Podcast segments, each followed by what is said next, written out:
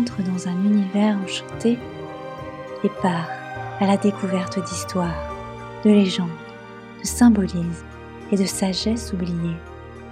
Redécouvre le monde sous un autre regard avec le podcast Les lueurs de soi. Je suis Laura et heureuse de t'accompagner durant tout ce voyage.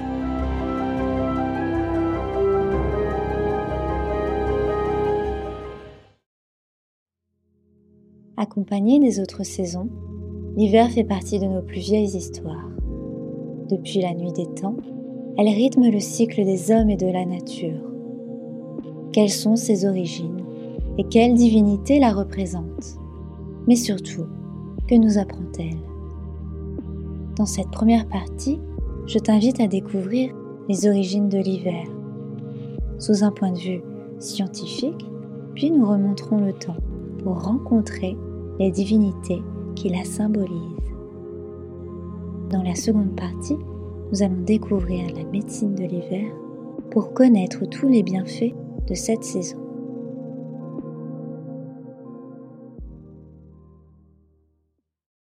Chez les scientifiques, l'hiver se décortique en deux notions, l'astronomique ou solaire et météorologique. L'astronomique symbolise les journées courtes et les nuits plus longues. La notion solaire, qui est la même, fait référence à la distance plus courte entre le Soleil et la Terre. La météorologie annonce quant à elle l'arrivée du froid, l'hibernation des animaux et le repos des plantes. Chacune de ces notions vont influencer les civilisations sur la fabrication de leur calendrier.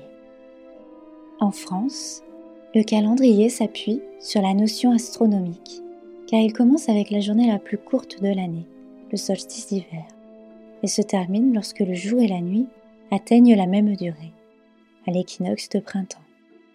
Le calendrier chinois, qui est lunaire et solaire, s'appuie plutôt sur une notion météorologique.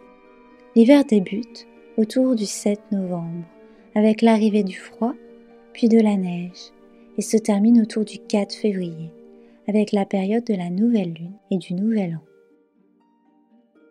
Dans les pays celtes et scandinaves, l'hiver débute au 1er novembre, qui est associé à la fête païenne Samhain, qui symbolise le crépuscule de l'année, avec l'entrée dans une saison de nuit. Il se termine au 1er février, avec une autre fête païenne, une bolque, qui symbolise l'aube ou le réveil d'une nouvelle année en se basant sur la notion astronomique. Ces fêtes sont des moments importants dans la vie des ancêtres puisqu'elles célèbrent leur relation avec la nature et le passage entre chaque saison.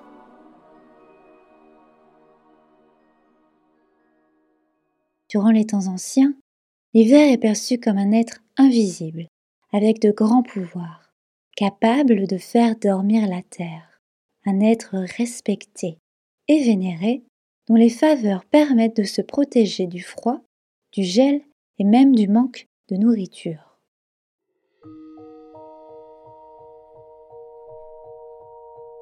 Les divinités sont associées aux grandes caractéristiques de leur saison et représentent une ou plusieurs de leurs facettes.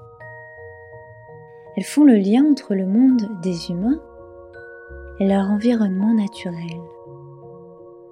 La divinité nord-amérindienne, Gohone, prend la forme d'un homme tenant un bâton.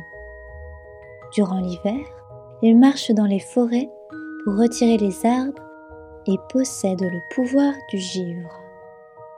Il disparaît au changement de saison quand la chaleur et le soleil réapparaissent. En Écosse, la reine de l'hiver se nomme Beira.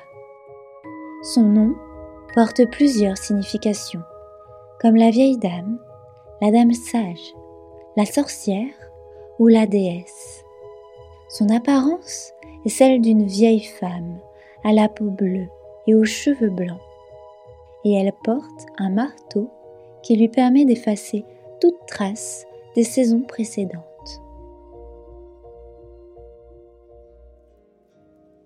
Au Japon, Yuki Onna est un esprit dont le nom signifie la femme des neiges. Elle est décrite comme étant d'une grande beauté, autrefois crainte, car considérée comme impitoyable. Elle est aujourd'hui décrite comme plus bienveillante, capable de venir en aide aux personnes égarées dans les paysages de neige. Elle est celle qui décide du sort de ceux qui s'égarent.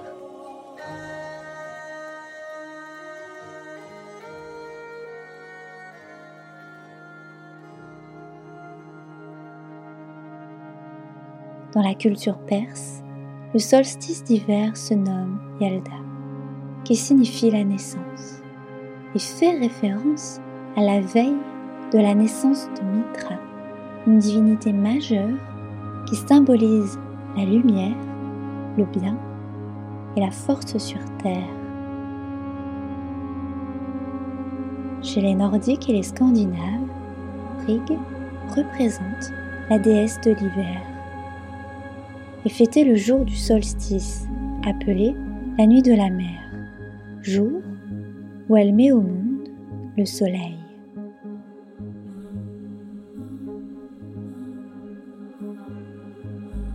Merci d'avoir écouté cet épisode sur les origines de l'hiver. Tu peux retrouver l'article de cet épisode sur le site leslueursdesoie.fr slash ressources avec un S. Si tu le souhaites, il y a une partie commentaire si tu veux parler autour de ce sujet. Je me ferai un plaisir de te lire et de te répondre si tu as des questions. En attendant, on se retrouve pour la seconde partie qui aborde la médecine de l'hiver où tu pourras découvrir tous les bénéfices de cette saison. Je te souhaite une très belle journée et je te dis à bientôt pour un prochain voyage.